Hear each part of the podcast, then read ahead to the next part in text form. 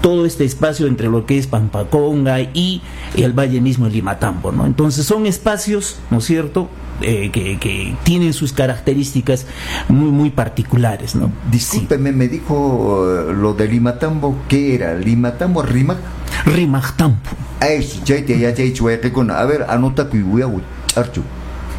Profesor Nikita Ponque, Kaija Sutinkaran, Rimactampo. ¿No es cierto? ¿Así es? Así es. Chaita Yachanaiki. Yo te estoy poniendo uh, simplemente en cliché esa palabra. ¿No es cierto? Dígame usted. Ya. nos hemos dado generalizado y hemos hablado sobre un primer momento. Un primer momento. Y el otro momento es ya en, en, el momento en que los incas, ¿no es cierto? El Estado inca controla ya todo este espacio, ¿no? Lo que llamamos el Tahuantinsuyo. Entonces ahí es donde empieza a aparecer toda esta infraestructura que tenemos que es maravillosa, ¿no? Eh, sitios este sagrados como que es este Tarahuasi, tenemos un tambo inca, ¿no? Toda una zona de andenerías, de sistemas de riego, que básicamente se ven desde una idea, digamos, si uno quiere hacer una comparación, hasta lo que es el Valle de Yucay, ¿no? Que es también un espacio sagrado que tiene características pues muy particulares, no, no solamente este, la idea de lo sagrado, sino, mejor dicho de lo productivo, sino también de lo sagrado. ¿no? Eso y esto es importante aquí. Eso, uh, discúlpame, eso yo escuché ahí en Collor cuando dijo, ¿no? ¿Por qué tenemos el valle sagrado de los incas y por qué no tenemos, por, por qué no poder tener este valle del Jaquijahuana, Limatambo? Que también es otro valle, pero con las mismas características, con las mismas potencialidades. Y hasta mucho más, esta, y potencialidades productivas mucho más este, amplias, ¿no? Porque no solamente aquí se produce el maíz. Desde la parte, si quiere, desde Sauceda hasta la parte baja, tenemos lo que es la producción pues de productos cálidos, ¿no? O sea, el pacae, todos esos productos que se tenían en zonas, digamos, de, de, de, valle, de yunga, la chirimoya y todo esto, y que posteriormente, pues, en otro momento ya es, por ejemplo, la zona de los cañaverales, ¿no? Y a zonas altas es otra. Claro, y es otra característica bien importante, ¿no? Entonces, eso hace, digamos, de, de este segundo momento de transformación que le digo, esta característica de ser un espacio productivo y también de ser un espacio sagrado para los incas. ¿no? Las andenerías servirían para eso tendrían que haber servido, eh, bueno, eso lo, lo, lo, definen de mejor forma los arqueólogos, ¿no? Ellos son los especialistas que nos dicen cuál era la función, ¿no es cierto?, que tenían los andenes. Imagino que podrían ser como zona productiva o podría ser capaz como zona de retención, ¿no?, para poder, este, eh, digamos, cuestión de desgaste del suelo y todo eso, pero ellos son los especialistas. Inca Garcilaso de la Vega, ¿cómo lo ha conceptuado este valle? Eh, él, él, es, él es el el único quizá que, nos habla justamente de la presencia de los rimactampus, ¿no? Entonces, al momento de, describir eh, la, presencia de, los incas, de los primeros incas por esta zona, él dice, ¿no? Que los rimactampus y todo esto habían sido parte de la nobleza de privilegio que había en ese momento, ¿no? Y y una señal de esto era de que a la gente de acá de Rimactampu se les permitía horadar la oreja tipo orejones, pero con esto, con la cabulla, ¿no? O sea que con, eso, claro, con eso se, se, les permitía darse como un signo, como un distintivo, ¿no? De que eran de esta zona y de que también de que eran parte, pues, de ese grupo de privilegio que, que, que era, que, que, estaban junto con los incas, ¿no? Un poco revisando esto, así como en África, por ejemplo, hay una tribu que se pone, la oreja se jala y la, la pone más grande, ¿no es cierto? Sí. ¿No? Eh, o sea que algo es este distintivo. Algo así, sino la, la cuestión de los orejones que a veces encontramos en las en los relatos de las crónicas y todo esto, eh, más allá de una cuestión, digamos, de, de, adorno o de, de, distinción, digamos, entre personas, era una cuestión más de, de ver quiénes eran parte de todo este grupo ¿no es cierto?, que apoyaban a los incas o que habían apoyado a los incas en sus momentos de inicio y de expansión, ¿no?, hasta, hasta antes de Pachacute. Eh, la historia nos dice bien claro que a partir de la derrota, de la victoria que Pachacute Inca eh, inflige a los chancas, ¿no? En ese momento de lucha de poder que se da, hay gente que está a favor del Inca y hay gente que no, ¿no? Y la gente que había estado a favor del Inca en algún momento son retribuidos, pues, y era y esto es pues lo que se llama los orejones que se les que se les daba de, diferentes formas, ¿no? En otros sitios se les ponía con totor, en otros sitios de, diferentes formas. Yo le estoy entendiendo. Aquí en Rimactampu, ¿no es cierto? Existía gente que estaba a favor de la invasión o del dominio que querían ser los chancas. No y una parte de los incas, algo así. No, no, no, no. En acá en Rimactampu se supone que hayan estado a favor del inca, ¿no? Allá. Por eso es que se les da ese distintivo. la resistencia contra los chancas. Podría decirse que se ha empezado desde aquí, ¿no? Desde si aquí. se quiere. Mm, si se quiere, sí. Ahí está. Tienen que saber eso, niños. A ver, profesor de historia de los colegios, de los centros educativos. Escuchen pues esto. En vez de estar caro Lima, caro Cosco, ay, ah, concha, con, uh, concha la vida de, no sé, conchalina de tu mamá, no sé, en vez de estar escuchando estas canciones, escuchen esto. Esto va a alimentarles a ustedes.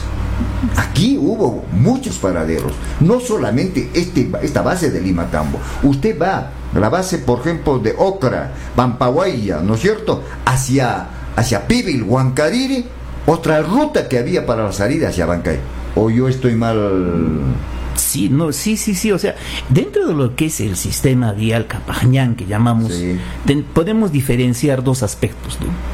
Los caminos principales, ¿no es cierto? Que eran cuatro, que unían a los cuatro suyos, ¿no? Eh, y los caminos secundarios, ¿no? Que unían a que eran como una especie, digamos, de, de, de, un, de, un, enmarañado de caminos que unían a distintas regiones, ¿no?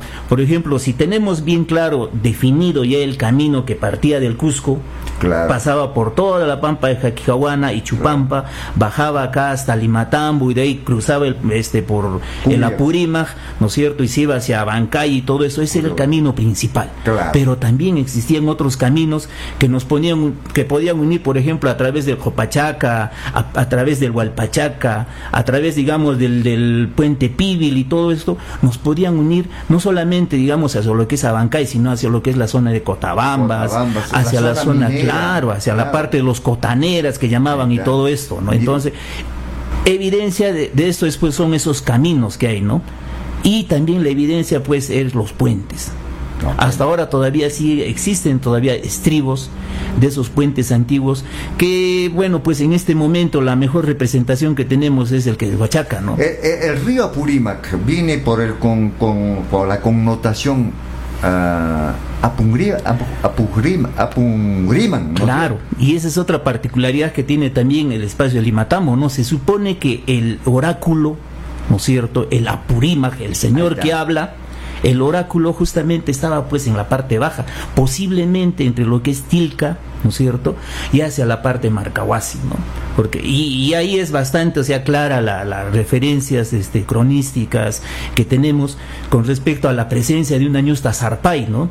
Que era la encargada del culto al Apu, que era un dicen que era un árbol, eh, mejor dicho, el tronco de un árbol, ¿no? Que a través del cual era el, oráculo que llamaban de la Purima. Y eso le dan aquí en Tarahuasi, usted ha visto ahí, claro, ¿no es cierto? Hay un sitio arqueológico. De un, arbolito todavía, las piedras todavía. Sí, ahí está hay parte todavía pues de la evidencia arquitectónica, ¿no? De, de, esa época. Y otros dicen pues que posiblemente sea el Tilca, ¿no? Que es también un apu que desde el cual se domina todo lo que es el espacio de valle y todo eso, ¿no? Bueno, es riquísimo la historia. Y, esa es la segunda parte. El tercer momento de transformación, o sea, es bueno entender la historia, no solamente, digamos, en un solo momento, sino en todo un proceso, ¿no? Hasta la actualidad, ¿no?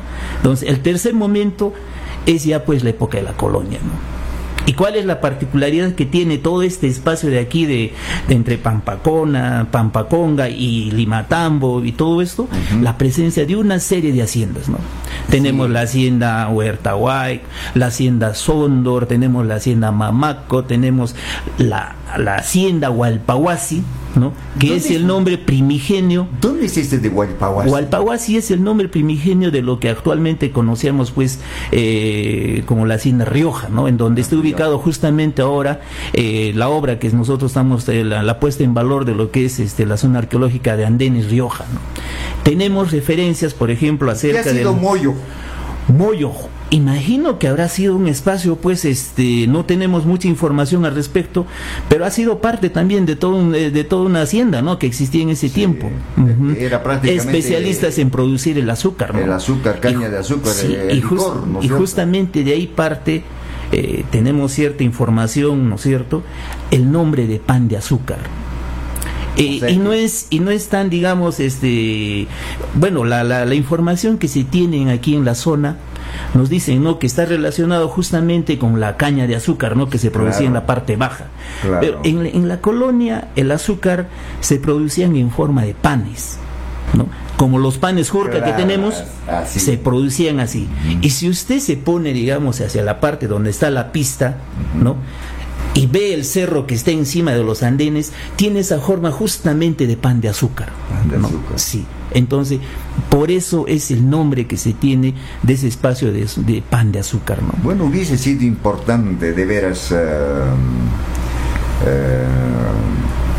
en esta entrevista y de repente yo le invoco al señor eh, eh, alcalde entrante, de repente con el actual alcalde todavía, se puede visitar, por ejemplo, Pibil Huancariri, usted va a ver al, borde del río, ahí hay aguas termales, por ejemplo, hay una ex hacienda, tiene todo lo, o sea que igualito una producción de caña también en ahí, azúcar también ahí, ya cuando los españoles llegaron, pero eso era un paso de los incas también hacia, hacia Coyurqui, hacia Palpacachi, Mariscal Gamarra, Rontococha bajando hacia, hacia Condebamba en Abancay. ¿Verdad? Hay mucho. Y esto, discúlpeme, yo, yo invoco a la, a la actual autoridad, no se me moleste porque va a estar hasta las ocho y media, ya he solicitado el permiso, pero de todas maneras, esto es importante. Me gustaría de que se coordine, por ejemplo, eh, eh, a los jóvenes de educación secundaria, a los que están egresando ya del colegio, de repente una reunión aquí en, en el auditorio de la municipalidad y invitarlo a usted, por ejemplo, para conversar con ellos. De, y si ellos tienen alguna buena inquietud, a buena hora sería de que aporten, porque lo que necesitan... 7 de la mañana y 44. A, a, su historia. Sí. Sí, y parte, digamos, de, del trabajo como Dirección Desconcentrada de Cultura Cusco, más allá, digamos, del potencial turístico que podría tener un sitio X, ¿no? Como en este caso Limatambo, es de que la restauración, la puesta en valor, el trabajo que podemos desarrollar como historiadores, como antropólogos, como arqueólogos o como biólogos, también está referido a reafirmar la identidad ¿no? de las personas. Usted lo ha dicho este, al inicio, no se ama pues lo que no se conoce, ¿no? Claro, ¿verdad? Y, y desgraciadamente en los procesos de transformación que le había dado, ¿no es cierto?, hasta la colonia y que se dan hasta ahora, muchas veces pues afecta nuestro patrimonio, ¿no? No solamente el, el, patrimonio cultural, sino también el patrimonio natural, ¿no? Que es otra riqueza grande que tiene Limatambo, ¿no? Paisajes Sí. Lo más hermoso que uno puede tener en este espacio. Discúlpeme, yo ayer, por ejemplo, estuve pues, en Uratari, ¿no es cierto? Voy a Choquemarca, llego a Choquemarca y veo yo una población encima de un cerro prácticamente eh, en forma de nariz, ¿no es cierto? Pero viven ahí. Y eso no es casualidad. No es casualidad eso. Siempre los pobladores antiguos vieron vivir en las zonas altas, que, o sea que de visibilidad. Paisaje. Paisaje. Sí. Y fuera de eso, en tiempos de guerra, eso era un mirador. Claro. Porque ellos no han utilizado pues, los telescopios, eh, tanta cosa. Por eso que tenemos, por ejemplo, aquí en, la subida de Tomacaya, encima hay un reloj solar por ejemplo, usted sube encima, mira toda la pampa de ahí. Wilcaré sube, mira la pampa de ahí. Pero ahí, ahí tenemos mucho de historia. Sí. Hay que saber. A Coyor, por ejemplo, iban así como en, Arequipa, ¿no es cierto? ¿Qué cosa es lo que hacían los antepasados? No, no, no había pues eh, de los temblores, ¿no es cierto? Los apus eran y Salcantay era uno de los apos. Y el camino más fácil era llegar por Collor, por ejemplo, yo estuve por ahí a 4.600 metros hace días atrás, por ejemplo, al sector Incarchirianan, ¿cuánto ese nombre tiene? Por ejemplo, hay, eh, hay un sector, cruzas eso y ya estás en el Sarjantay. No sabemos cuántos, cuántos sacrificios habrá alrededor del Sarjantay. Claro. Andan muchas esas cosas. Sí. estas cosas hay que hacerlo. Espero que yo, discúlpeme, no soy limatami, yo soy apurimeño, pero sí, ya estoy muchos años aquí en la Pampa de Anta, ¿no? Y, quiero que esta nueva generación sepa eso, aprenda qué es lo que tienen. Por eso yo les digo, eh, que ama Canaichu, esos bosques que han, han estado, ¿cuántos? 100 años, 150 años, y han quemado en un solo día y malogran todo esto. Claro, es una pérdida. De veras, yo, y, lo felicito. Y lo trascendente también es pues de que de aquí de Limatambo eh, uno podía acceder pues a todo ese espacio grande, también importante que era Vilcabamba, ¿no? Dentro de lo que está eh, lo más representativo pues es, el Salcantay como apu principal, y, pero también tenemos pues Choquequirao, tenemos eh, lo que es hacia la zona de Machu Picchu y todo eso que es parte del territorio de Vilcabamba y que hay que entenderlo, o sea, hay que entender necesariamente todos estos espacios, ¿no es cierto? y le vuelvo a repetir, desde una idea grande de región porque si solamente vamos a querer entender un pequeño punto, ¿no es cierto? Eh, nos vamos a perder. Bueno, yo le decía eso, porque Saljantay está rodeado de muchos. No, no es casualidad que haya Chojequirón. No es por, porque así alguien ha hecho, el Inca le ha dado eh, el regalado gusto de decir Chojequirón. No, no, no, no, no, no, no me malinterprete por eso. Chojequirón tenía su sentido, tenía su razón de por ejemplo, yo estuve por Vilcabamba, estuve en Pucyura, estuve por Incahuasi. Mm. Ya no voy a decir que, discúlpame, no soy guaquero, por favor, no me malinterprete por ese lado, pero periodísticamente yo he llegado por ahí. ¿Sabes qué? La misma yo quisiera de que dos cositas quiero pedirle. Uno que me defina qué ha sido, qué es Tarahuasi, por qué esas piedras tipo rosa, yo quiero que me diga eso. Dos, quisiera que usted me haga entender qué significado para Limatambo tiene el Apusalcantay. Bien, por favor. A ver, en el primer lugar, eh, le vuelvo a repetir, eh, desde una idea de función, ¿no es cierto? Yo le puedo explicar desde una idea de función de qué cosa ha podido ser Tarahuasi. Es un espacio estratégico, no solamente de culto, sino también de administración, ¿no es cierto?, de este espacio que llamamos el Valle de Limatambo. En cuanto a la arquitectura, yo digo. En cuanto a la arquitectura, qué mejor que nuestra arqueóloga, ¿no? Para podernos ellos explicar desde los estilos que, arquitectónicos que hay en ese tiempo, ¿no es cierto? Poderlo definir de mejor forma, ¿no? La investigación arqueológica... ¿Le, pasamos la pelota? Yo creo que sí. por favor... va llevando la pelota por la punta derecha cortita, la juega. Ahí vamos entonces con usted. Eh, bueno, eh, como estamos ya en un trabajo del 32% aproximadamente de todo el espacio que venimos trabajando, bueno, se está identificando, ¿no? Que estos andenes son, netamente de época inca. Claro, son, es una arquitectura, arquitectura mm, rústica, no, no tan, pero tiene, tiene todo su tratamiento. ¿no? Pero hay una finez en, la arquitectura, yo veo. Sí, sí. Ah, Tarahuasi. Tarahuasi estamos ah, hablando. Ah, bueno, Tarahuasi pues ha sido un centro ceremonial, ¿no? Sí.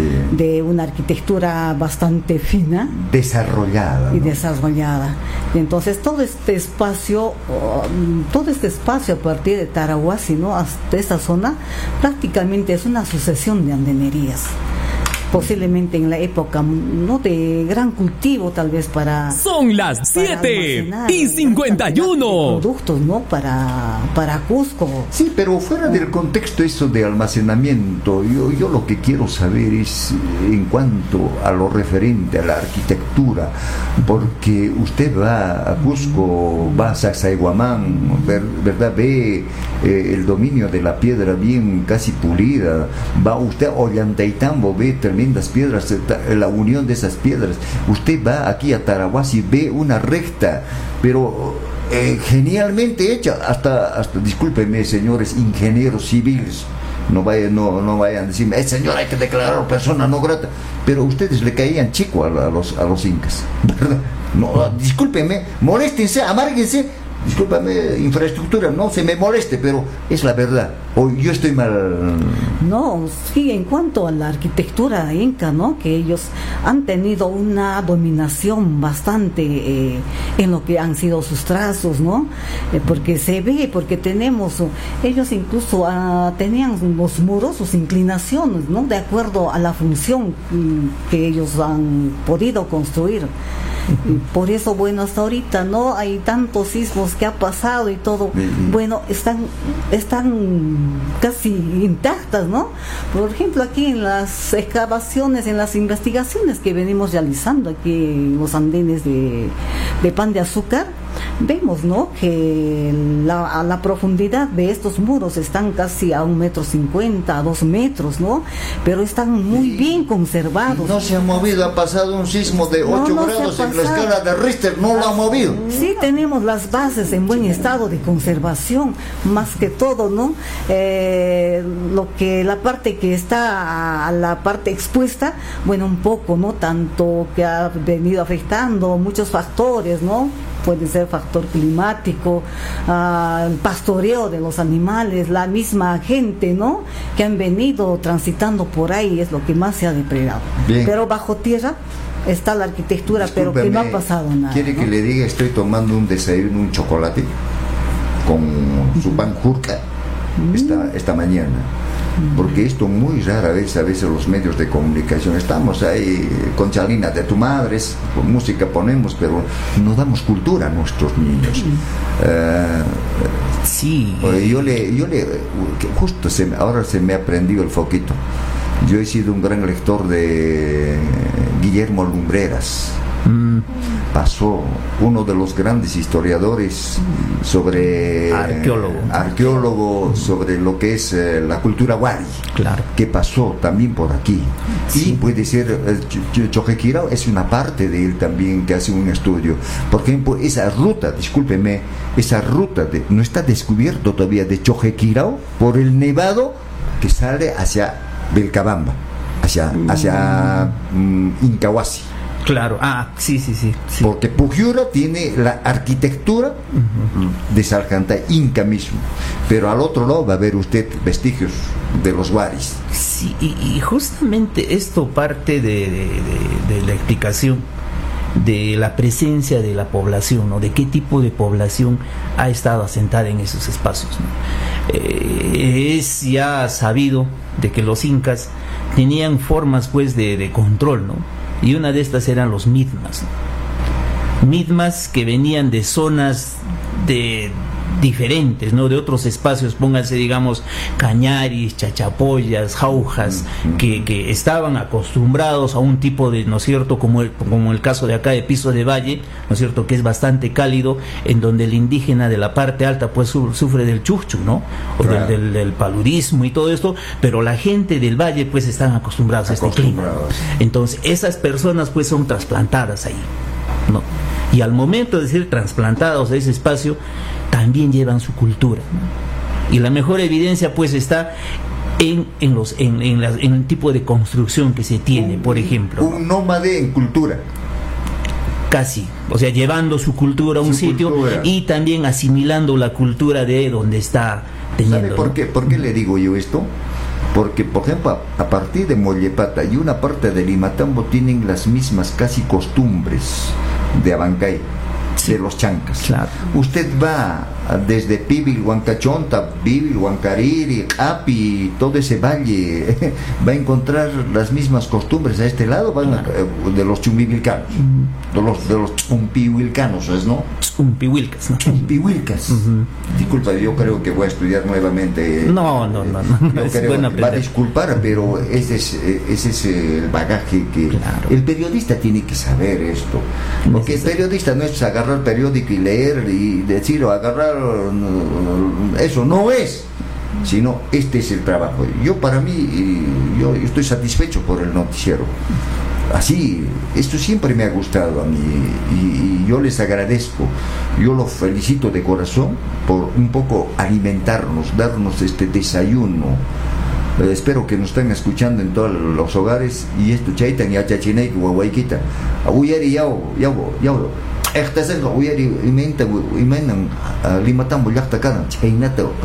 Guaguayquichista uyari chinaykich. Manakaita uyari chinkichis chay pachakana rock. Ah, te, rompo el cerebro, ¿no es cierto? Bien, yo los agradezco, uh, espero la próxima semana con usted eh, quisiera conversar un poco más amplio. Claro que sí, este y, y, también este, pedirle a través, eh, aprovechar este momento, de que al siguiente año igual vamos a continuar con este trabajo que, lo desarrollamos básicamente en lo que es en el Cusco, ¿no es cierto? En tres archivos, o sea, en centros documentales, en donde tenemos pues toda esta información, ¿no? Uno es el Archivo Regional del Cusco, en donde hay información desde 1550, desde 1560 hasta 1900, ¿no? Y que a partir del cual, por ejemplo, podemos reconstruir este pasado colonial, si se quiere, de Limatam. Bueno, yo, por ejemplo, usted ve, usted va a vivir a Pibil, va a ver un templo tan antiguo. Claro. Usted va a ir más arriba, yo no sé quién será ese ratero, discúlpeme que yo me exprese así, había un ratero que han sacado de la comunidad ahí, como más al otro costado, ahí a Chinchepugio, hay una comunidad pantipata por ejemplo, yo he estado como periodista y cuando unas petacas han sacado, libros han sacado, lo han llevado al arzobispado. Espero que el no, no, estoy diciendo que el arzobispo es choro, ¿ah? sino al arzobispado, pero eso, eso nadie, nadie, sí, y, y, el otro, el otro archivo es justamente el archivo arzobispal, ¿no? Ahí tenemos lo que son los libros de fábrica de las iglesias, los libros de defunciones, los libros de nacimiento, ¿no es cierto? Que a veces hay desde 1800, desde 1750, 1800 y todo esto, ¿no? Y que sirve también para poder seguir armando este rompecabezas que es la historia, ¿no? Y el otro archivo pues es el del Ministerio de Agricultura Ahí justamente ahí encontramos lo que es el proceso contemporáneo, si se quiere, ¿no? Eh, la afectación de reforma agraria, el cambio que se han dado, ¿no es cierto?, de las haciendas que han existido en aquí, ¿no? Y que por motivo, pues, de la reforma agraria que se da en ese tiempo, ¿no es cierto?, con Velasco Alvarado, hacia 1971 hasta 1979, todo este proceso, ¿no?, que se da de cambio que es necesario también que se entienda, ¿no? Y justamente a partir de esto, el, al siguiente año, pues lo que queremos es venir aquí y conversar, porque la gente tiene su propia manera de expresar su historia. Más allá del documento, más allá del trabajo histórico, científico, la gente tiene memoria histórica, ¿no? Y ellos entienden de otra forma, ¿no es cierto? Eh, su proceso histórico. Las personas mayores son los principales portadores de, este, de esto, ¿no? y que, claro, y que tienen que seguir transmitiendo, que no se rompa este, este vínculo, ¿no es cierto?, comunicativo que hay del abuelo con el padre y el hijo, ¿no? Para que la memoria oral siga transmitiéndose. Eso está faltando en nuestras autoridades locales de eh, reactivar. Profesor Enrique, de repente ya no le está alcanzando al profesor Leonardo Vargas Garzón, actual alcalde, ¿no? Pero, ¿sabe qué? Eso le está faltando, de juntar ese conversatorio entre los, los de la tercera edad y esta generación, para intercambiar y sepan qué era, ¿no? Claro. Y que era también van a contar de sus tatarabuelos ellos los que están yéndose también. Y lo otro son las comunidades. Sí. Las comunidades, las ancestrales, las comunidades ancestrales que se supone que son todavía desde la época de la colonia, 1572-1596, en que se da la primera visita y composición de tierras aquí, ¿no es cierto? En todo lo que es el espacio de Cusco, las comunidades tenían sus títulos antiguos, esos carapetacas que decían, ¿no? Que estaban en una eh, en, escritura, digamos, de esos tiempos y que ellos guardaban pues como un tesoro porque era el único medio legal que tenían para poder defenderse, pues si es que alguien venía y les y les y les quería despojar de sus tierras, ¿no? Y que muchas comunidades todavía lo tienen. Uno Historiador Ronald, usted se está olvidando una cosa está olvidándose el tercero o cuarto archivo. ese sería el cuarto archivo, ¿no? El quinto archivo se está olvidando. lo, que tiene usted en el cerebro. Ah. y aquí lo que tiene la antropóloga, aquí la antropóloga también. Y, y discúlpenme este archivo un poco... muy bueno también, muy bueno, que tiene bastante conocimiento. No, por eso uno tiene que leer, tiene que investigar, tiene que saber qué sería yo como periodista que yo le diga, a ver, hable usted y hable y cómo ha sido la bajada, cómo es el río. No, no, no, eso no va. Sino uno tiene que saber también. Hay que conversar. Conversar, hablar, dialogar, ¿no es cierto? Socializar, Socializar ideas. Espero yo de que las próximas autoridades lo hagan. Ojalá. Eh, muy cariñosamente, gracias por haberme eh, soportado, no, no, no ser incisivo, pero sí eh, muy inquieto de la, de la cultura nuestra. discúlpeme sus palabras finales. Bueno, gracias tal vez a esta prestigiosa emisora ¿no? que nos ha cedido este espacio para poder salir al aire. Pero de igual manera, invocamos ¿no? que nos visiten eh, tanto la población como son autoridades y estudiantes, ¿no? Al, los andenes pan de azúcar. Pero discúlpame, quiero quiero ponerle aquí, me, usted me ha, me aprendido un poquito. ¿Algún profesor les ha traído a los niños para que vean eh, las andenerías, para que ustedes le digan esto? Sí, sí, se está coordinando Muy bien, si es componente estoy alegre, yo estoy alegre. Entonces nosotros somos cuatro componentes en la obra, ¿no? Componente de investigación arqueológica, componente de conservación de estructuras prehispánicas, el componente de sensibilización y el componente de entorno natural. Entonces, venimos trabajando así en forma conjunta y sería bueno que nos visiten, ¿no? Para poder mostrar in situ el trabajo que venimos desarrollando. Sí, y gracias discúlpeme, por habernos invitado. Yo, iba a decir ya, si no los profesores no lo han llevado, iba a romper el cerebro a los profesores, yo, de veras. no, están un pésimo profesor que no que no, que no lleve ahí para que sepan qué cosa es su cultura de ellos. Historiador, sus palabras finales. Igual, mi respeto, por favor. Y, no, sí, muchas gracias. Y de usted he aprendido yo. Y, seguramente yo, algo han aprendido de mí también. Sí, en efecto, es, es grato, o sea, tener este tipo de conversación con personas que preparadas, ¿no? Que no solamente, como usted lo ha dicho, este, preguntan y obtienen respuestas, sino también intercambian opinión. Entonces, las gracias de parte de, todos los compañeros de, la obra del puesta en valor de la zona de pan de azúcar y dejar una pequeña este, interrogante, ¿no? Hasta 1500, mejor dicho, hasta 1710, 1700, existían dos pueblos en, aquí en Limatambo San Marcos de Pampaconga y San Juan de Patayacta. Ah, repítame, por favor. San Marcos de Pampaconga y San Juan de Patayacta. ¿Han anotado alumnos? No.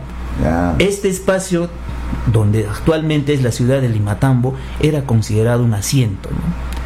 a la actualidad, digan, bueno, a partir de 1730, 50, desaparece el pueblo de Patayacta. Y toda esa población se asienta aquí, en este valle. Desde ahí posiblemente nos falta más investigación, pero a partir de ahí podríamos tener quizás el origen de lo que es el pueblo de Limatambo. Pero la pregunta es, ¿dónde está ese pueblo de Patayacta, ¿no? que se supone que estaba en la parte alta y el único vestigio que tenemos hasta ahorita como parte de ese pueblo es Choquemarca. La comunidad de Choquemarca era parte de ese pueblo de Patayacta. Entonces, hay mucho que trabajar, hay mucho que aprender. Pata yacta, o sea que encima, ¿no cierto? Encima. y tenemos, sí, y tenemos descripciones pues para esos tiempos, ¿no es cierto? Tenemos descripciones para ese tiempo, pero lo importante es pues en algún momento al siguiente año hacer ese trabajo de campo, de contrastación de datos, junto con los arqueólogos, junto con los antropólogos, y en algún momento pues llegar a determinar que aquí existió un pueblo, ¿no? Que se llamaba Patayacta y que ahora pues está abandonado. Bien. Y imagino yo que la gente, los ancianos, la gente mayor, deben de tener alguna referencia, ¿no? Por algo existen pues maucayactas, eh, todo eso, ¿no? Existen los pueblos viejos que llamamos de antes. En Anta, por ejemplo, yo conocía un Atamachu, pero no sabía nada de... hay un sector, hay un sector de Patayacta que está en la parte superior, pero está mm, abandonado, ¿no? Por ejemplo, ¿no? Entonces... De repente se podría decir, ¿no? Que en la población, mira, para tan cantidad de andenerías extensos, O sea, ¿dónde está la población? ¿No? Ha podido haber una población. Y posiblemente hay un sector, bueno, vamos a investigar. Vamos a, me invitan, por favor, inviten. Vamos a invitar. Por favor. muchas no gracias. no voy por el huaqueo, sino voy por el huaqueo uh, de conocimiento. Intelectual. Intelectual. Muchísimas gracias. Muchísimas gracias a usted. Muchísimas gracias, por habernos visitado. Bien, amables oyentes, es así este, este conversatorio. Ahora sí, esta media hora voy a dedicarme a hablar de lo del trabajo que se está haciendo a través de la municipalidad. Profesor Enrique Quispe, estás escuchando, Uyari Hoy día, por ejemplo, esto es alimentarse. Por favor, vayan con el buen conocimiento. Por favor, salgan de la cabina y no se, no, no, no, no se olviden de lo que.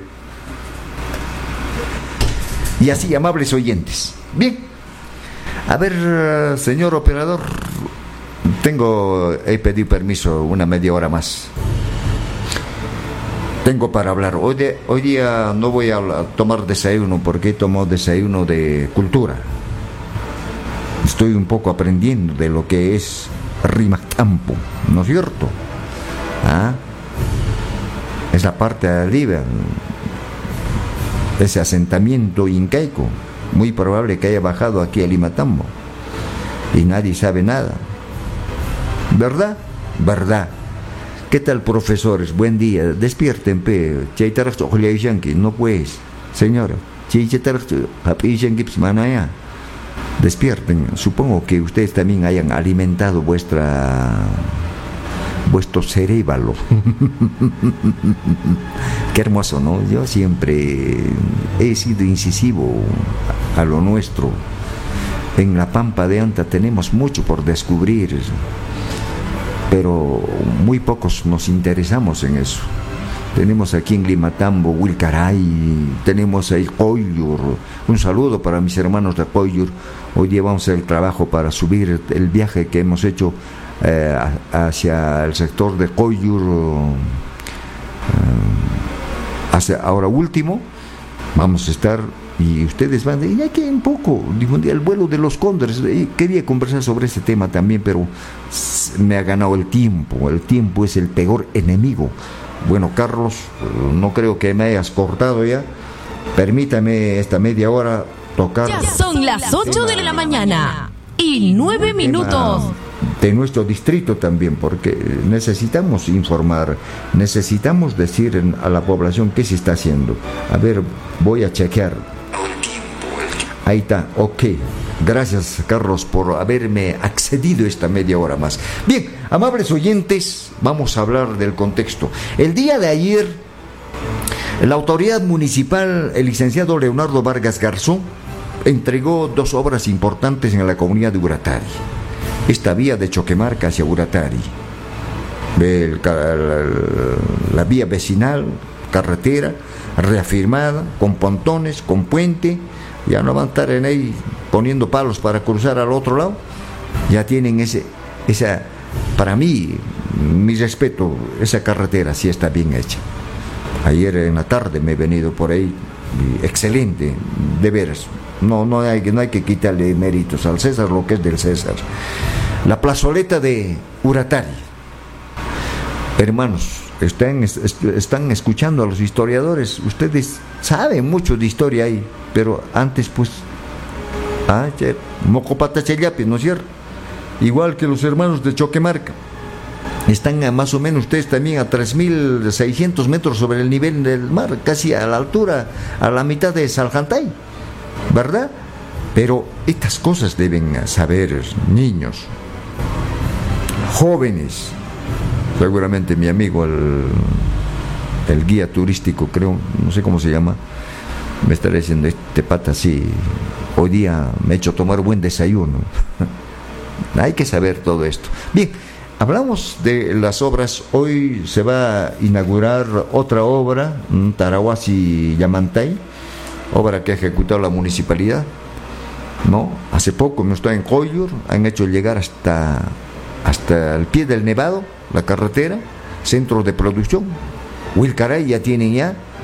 En Chonta tienen también a las zonas bajas del río Apurima, ¿no es cierto? En Coyur también a, a un centro de producción y vamos a escuchar lo que lo que el señor alcalde el día de hoy, al día de ayer, emocionado dijo, hermanos, estoy cumpliendo con ustedes. Estoy cumpliendo con ustedes con el trabajo municipal. A ver, señor operador, mientras me ubique yo, por favor, póngale el fondito un poquito más alto.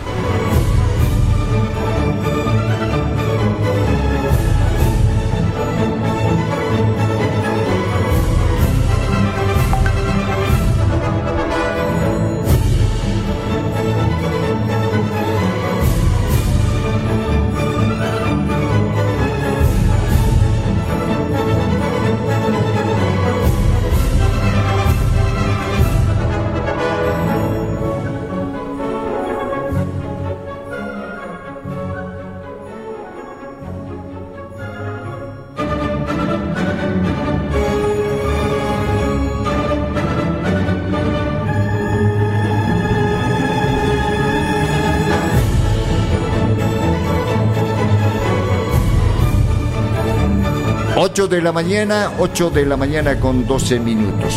Bien, lo que ha pasado el día de ayer ahí en la comunidad de Uratari. Vamos uh, con las palabras del alcalde, el licenciado Leonardo Vargas Garzón. Efectivamente, el día de hoy, este jueves 24 de noviembre, estamos aquí presentes en la comunidad de Uratari, conjuntamente con nuestros compañeros y nuestras compañeras de esta comunidad y como también de sus sectores. Son dos obras de importancia que se hacen entrega el día de hoy. Como podemos apreciar, hemos recorrido más de 9 kilómetros aproximadamente, lo que es la trocha carrozable desde Choquemarca hasta Uratari. Este proyecto ha sido iniciado todavía en el 2020 y pues eh, se, ha, eh, se ha trabajado el año pasado, 2021, lo que es el puente y este año se ha trabajado lo que es las, obras de arte.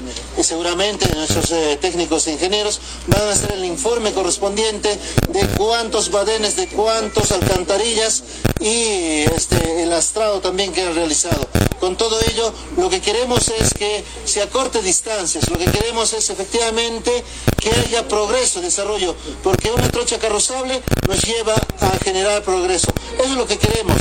Entonces, eh, compañeros de Uratari, el día de hoy vamos a hacer eh, justamente ya finalizamos con este proyecto de la apertura de trocha carrozable con todos sus componentes. También hemos podido apreciar lo que es las señalizaciones éticas. Ahí como puedes apreciar justamente la señal que dice la carretera Uratari Choquemarca, eh, que está pues eh, aproximadamente 9, 8 kilómetros, ¿no? 7 kilómetros 900.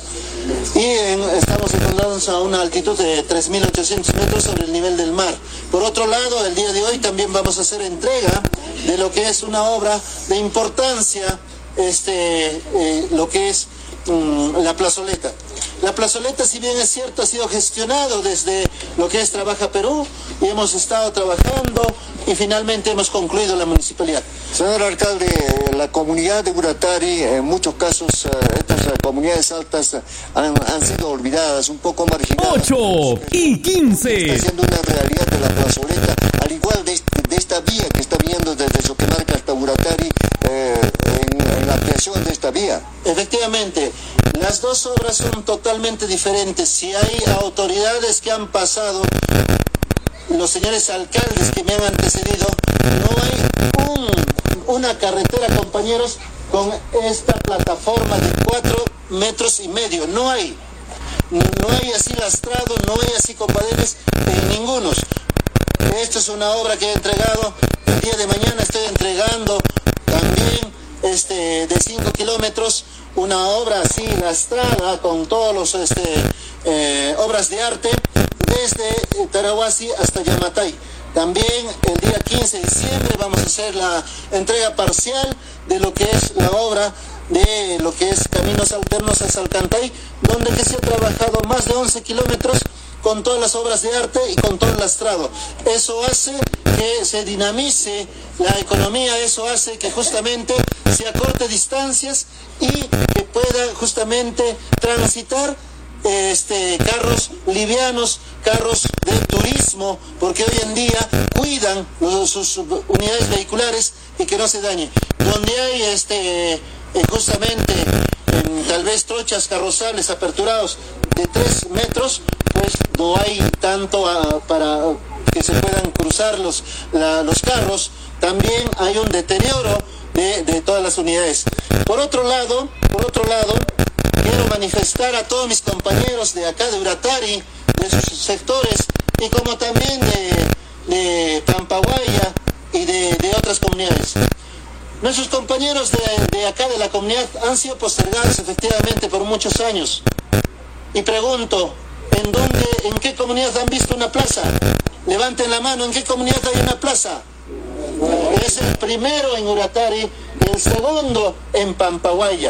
Compañeros, porque ya no podemos estar postergados. Compañeros, también, al igual que nuestra población, al igual que otras comunidades, ustedes también, hermanos, son limatambeños y por lo tanto tienen los mismos derechos y tienen que tener también todos estos beneficios, al igual que todos los comuneros. Compañeros, nada más quiero decirles fuertes aplausos para todos nosotros, hermanos. Muchísimas gracias. Señor pase, pase, pase, por favor. Señor juez, pase por favor por acá. Bien, bien amables oyentes, de esta forma se ha llevado a cabo la entrega de esta, estas dos obras importantes en la comunidad de Uratari. Creo que en aquí los hermanos de Choquemarca han compartido porque esta carretera va, va, a ser necesario en ese valle, por ejemplo, para sacar los productos.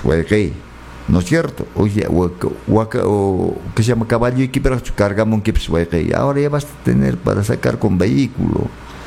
Y cuando hacen esta, esta clase de obras las autoridades, hay que, hay que felicitar, que ¿verdad? Pero es la plata de todos nosotros, pero pues se está invirtiendo en algo bueno, ¿verdad? Hinachu manachu, pero a veces un poco hay apatía, un poco de pesimismo y eso no va. Por ejemplo, yo saludo, años, por ejemplo, he subido, yo miraba, pasaba por Limatambo, ¿cuántas veces he pasado? He pasado muchas, pero miraba estos cerros, decía, detrás de estos cerros que habrá, pero cuando uno llega a esos lugares, es otra ese, ese valle, por ejemplo, de Misquiacu, ¿no? Este, de Sondor hacia arriba, la Lechería, hasta el fondo usted vaya, va a encontrar hermosos parajes. Ahora con la carretera tienen para poder producir, ¿no? O sea que eh, un poco alimentar a la producción Wilcaray, por ejemplo, Puito, vas a entrar ahí, vas a encontrar una maravilla. Fuera de paisaje tienes una naturaleza natural y, tierras vírgenes en cultivo, ¿verdad? Ahora cuando llegue el carro ya usted va a comenzar a trabajar. Usted vaya a Coyor, por ejemplo, esa obra que han hecho en manera mancomunada. La municipalidad les ha aportado la maquinaria. La comunidad les ha puesto petróleo, ¿no es cierto? Entonces todo esto, Guayaquil, ahí a 3.400 metros sobre el nivel del mar, por ejemplo, eso no solamente va para producción va a servir, sino se va a acercar. Discúlpenme, no es envidia, no es miramiento, pero sí hay que compartirlo. Los hermanos, por ejemplo, de Mollepata, de Mollepata por Soraipampa, cuánto de dinero agarran. Pero, oiga, oiga, ciudadanos de Mollepata, ah, yo les pregunto a la nueva alcaldesa, lo conocí el día del Tincuy, bueno, señora alcaldesa, vea esto, a tanta plata recauden en ese nivel, háganlo poner bicapa siquiera a esa zona. Una bicapa sería bueno. Por ejemplo, el próximo alcalde de repente busque un financiamiento, no sé de dónde, pero si sacan, por ejemplo, una bicapa, por ejemplo, hasta donde está la carretera por Collor, eso va a ser más cerca aún al centro, al majestuoso Apu Saljantay. Por ahí, por ejemplo, van a llegar en una hora con 45 minutos hasta Saljantay, ¿no? Si el que pueda aguantar el frío se baña ahí en las dos lagunas y tiene para regresar en tres horas, en cuatro horas haces. Lo que tienes que hacer de Soraipampa, ¿cuántos, cuántos hasta, hasta Saljantay? Siquiera unas seis horas, siete horas caminando, ¿verdad? ¿no es cierto? Pero si vas por Coyor vas a llegar más rápido y vas a regresar rápido también, ¿verdad? Entonces, sin egoísmo, sin envidia, pero sabes que hay que compartir, porque eh, esta eh, Limatambo, al igual que Mollepata, tienen, son rutas turísticas, entonces sería bueno de sentarse los alcaldes, los próximos alcaldes de Mollepata y de Limatambo a decir, oye, ¿por qué no trabajamos mancomunadamente esto y compartimos y hagámoslo algo bueno? Por ejemplo, las señoras están preparadas en artesanía, las señoras están preparadas en gastronomía, ¿qué más quieren? Ahí hay mucho. Ahora, hoy día están escuchando ustedes, hoy día he estado con, con el historiador, con la antropóloga, con la arqueóloga. Ustedes han escuchado lo que ya son las 8 de la mañana y 22 minutos. De eh, lo que ha sido Limatambo, ¿no es cierto? Nada. Está también hay un pueblito de ahí arriba que era la capital antes, ¿no? Incaicamente, pero muy probable que haya bajado aquí a Limatambo, pero nadie, está abandonado ese, ese sector. Pero que no la han puesto en, no la han, puesta en valor, no la han puesto. ¿Qué cosa es Tarahuasi? Una arquitectura, pero excepcional. Discúlpeme, no me estoy volviendo ya, por ahí alguien me está diciendo ese güey, ya ni se ha vuelto ya arqueólogo, ya para cosas viejas, nomás ya está queriendo. No, no, no, no, no, sino es la historia de nuestro país es la historia de nuestra región, es la historia de nuestro pueblo, es la historia de nuestro distrito. Eso deben aprender ustedes niños. Ven, yo, yo me agarro con el historiador, con la antropóloga, pero de pico a pico nos agarramos. Si yo nos le, llegaría a leer, otros me dicen, oye, Guayani, ¿por qué no sales? ¿Por qué no vas a jugar fútbol? ¿Por qué no? No, yo estoy leyendo. Al menos si quieren eso me estoy... Porque puedo tener la oportunidad de estar, de repente ya pasado los 50 puedo tener oportunidad de repente por ahí y estoy preparado pues. Y así, de esa forma, yo también llegué al Congreso a, ser asesor de prensa de un congresista. No porque Julio Guayani es, pues, no, no, no, sino porque uno sabe Discúlpeme, yo, por ejemplo, a Juan de Dios Guamán Champi yo le he llevado, al Manu, al Parque Manu le he llevado. Hemos estado por el Brain, hemos estado por, por el Brain, por la oreja de perro, hemos estado por, por Chaluanca, por encima, por Cotarusi, ¿ah? ¿a dónde más hemos A Cotabambas, a Chumbivilcas, a todo sector remoto. Yo trabajé en Radio Tabantier, trabajé en la subdecana Radio Cusco y conozco la zona. Por eso que yo hablo no es por las puras. Entonces, esas cosas, amables oyentes, niños, ustedes tienen que aprender. Si quieren estudiar periodismo, no es pues saludos musicales, atención, ponta carretera, Chinahuaca, eso no es periodismo. Periodismo no es agarrar un periódico y leer todos los días el periódico hasta el editor, no es eso. O hacer periodismo de opinión como muchos agarran el teléfono y dicen, abren, ah, llamen a ver a quién quieren insultar, llamen por favor a este número, insulten, digan algo. Eso no es periodismo. Eso se llama de repente una forma de, de baratijear el periodismo, ¿no? O sea, que hacer insultar, y cualquiera agarra el teléfono, habla y cualquier cosa te dice. Pero si hay que decirle algo, con razón hay que decirle a las autoridades de su trabajo funcional, de su trabajo administrativo y, darle aportes a las autoridades. Por eso yo decía, señor uh, nuevo alcalde del distrito de Limatambo, usted escuchó al antropólogo, sería bueno, por ejemplo, tener a todos los alumnos de los colegios para poder darles un, una charla, por ejemplo, sobre la historia con un historiador que ha sido Limatambo, ¿no? ¿Verdad? Todas esas cosas, para que el niño también agarre una vocación y diga, me gusta esto, y, esto me gusta, así como los niños agarran, eh, construyen casa, no, este va a ser ingeniero, no, cemento no más va a ser, no, eh, así algo por ahí, no, va a agarrar cemento, no dicho cemento va, tiene el cerebro, sino va a agarrar cemento y va a trabajar con bloquetas, qué sé yo, no, igual, si alguien está operando ahí a un perrito, lo agarra, le corta la barriga, está muerto, quiere mirar qué cosa tiene en la barriga, no, quiere ser doctor este muchacho, no, entonces ya más o menos, ya tiene, están en eso, güey. Por eso yo les recomiendo, yo de veras con mi experiencia, no sé, muy poco me va a escuchar a mí hablar. Y en antes he hecho yo eso, a través de mi medio informativo he hecho eso siempre. A veces, aunque a otros autores no les gustaba, pero hay que decirles, ¿no? Eh, frontalmente, abiertamente, pero con fundamento, con razón, no sin razón. Por eso yo yo de estos meses que estoy trabajando aquí en la municipalidad, a través de la oficina de relación, hay que sugerir hay que un poco incentivar a que la población eh, eh, sepa de lo que tiene, de lo que hacen. ¿no? Si cuando se necesita agradecer a alguien, hay que agradecerlo. Si alguien eh, se necesita criticarlo, hay que criticarlo.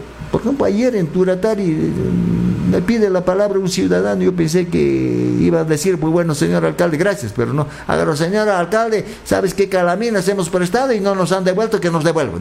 Es, para eso. Pero eso yo lo hablo, pues me acerco yo y le digo, señor alcalde, ¿sabes qué? Nosotros hemos facilitado y, me, y no así abiertamente. Eso es malo a veces, ¿no? O sé que hacer público, o sé que quien dice como esto hace que dale mal, ¿no? Eso es, tampoco es así la cosa. ¿Ah? Entonces, estamos llegando a la parte final. Carlos, muchísimas gracias por haberme accedido esta media hora. Un poco para agregar, hoy nos vamos a la inauguración de la carretera Tarahuasi eh, Yamatay, ¿no? Yamatay. A ver, el señor operador, tráigame el. Si no, ¿cómo vamos a ordenarnos? Entonces, lo que hay que pedir hoy, si inaugura esta carretera, seguramente va a estar eh, la autoridad municipal por ahí, para poder eh, trabajar y dejar, ahí a propósito, muchas obras se están dejando en continuidad. Mancha chorar para documento. Aquí debe estar. Ya son las 8 de la mañana y 28. También a los comuneros de Tarahuasi, ¿no es cierto? Mm. Y hoy vamos a tener la ceremonia. Mañana, el día lunes, les voy a traer yo las entrevistas, los pasajes de esta entrega eh, de esta carretera casi por, ¿cuánto me dio? 8 kilómetros, 6 kilómetros. Y eso está bueno. Bien, entonces quedan invitados el día lunes, conmigo nos reencontraremos en el mismo día, en la misma radio. Conmigo será hasta el día lunes. Permiso, muy buen día. Un servidor vuestro, Julio. Un saludo para todos mis hermanos de Lima Tamao. Están durmiendo tranquilo. Para ella, ah, ¿no es cierto? Ya está cayendo. Por eso, señores presidentes de comunidades, ahora se va a venir fuerte lluvia. Cuidado, eje. ¿A dónde está? Cuidado, defensa civil. Van a estar diciendo, no, no esperen eso, hermano. Hay que hacer la limpieza antes que crezcan los ríos en sus caudales. ¿Verdad? William Musheke. ¿Ya? Yuyarichi Musheke, no. Hasta el día lunes. Permiso. Hasta aquí. Nuestro trabajo periodístico el día de hoy. Mañana será otro día de información. Julio Guayani Arias y los periodistas profesionales nos retiramos del aire. Permiso. Los éxitos suenan aquí. Radio Tropical presenta un super éxito de moda. Éxito de moda. Éxito de moda.